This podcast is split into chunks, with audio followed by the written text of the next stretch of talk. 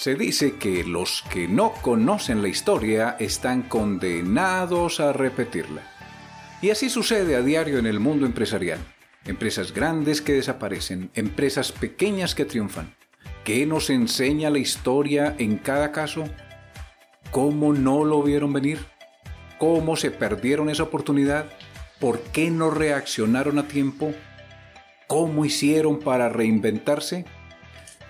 Te invito a que me acompañes en un interesante y entretenido viaje por el mundo de los negocios. Todos los días, tres episodios donde aprenderás de los errores y de los aciertos de reconocidas compañías de clase mundial. Soy Jorge Ríos y esto es Aprendamos de la Historia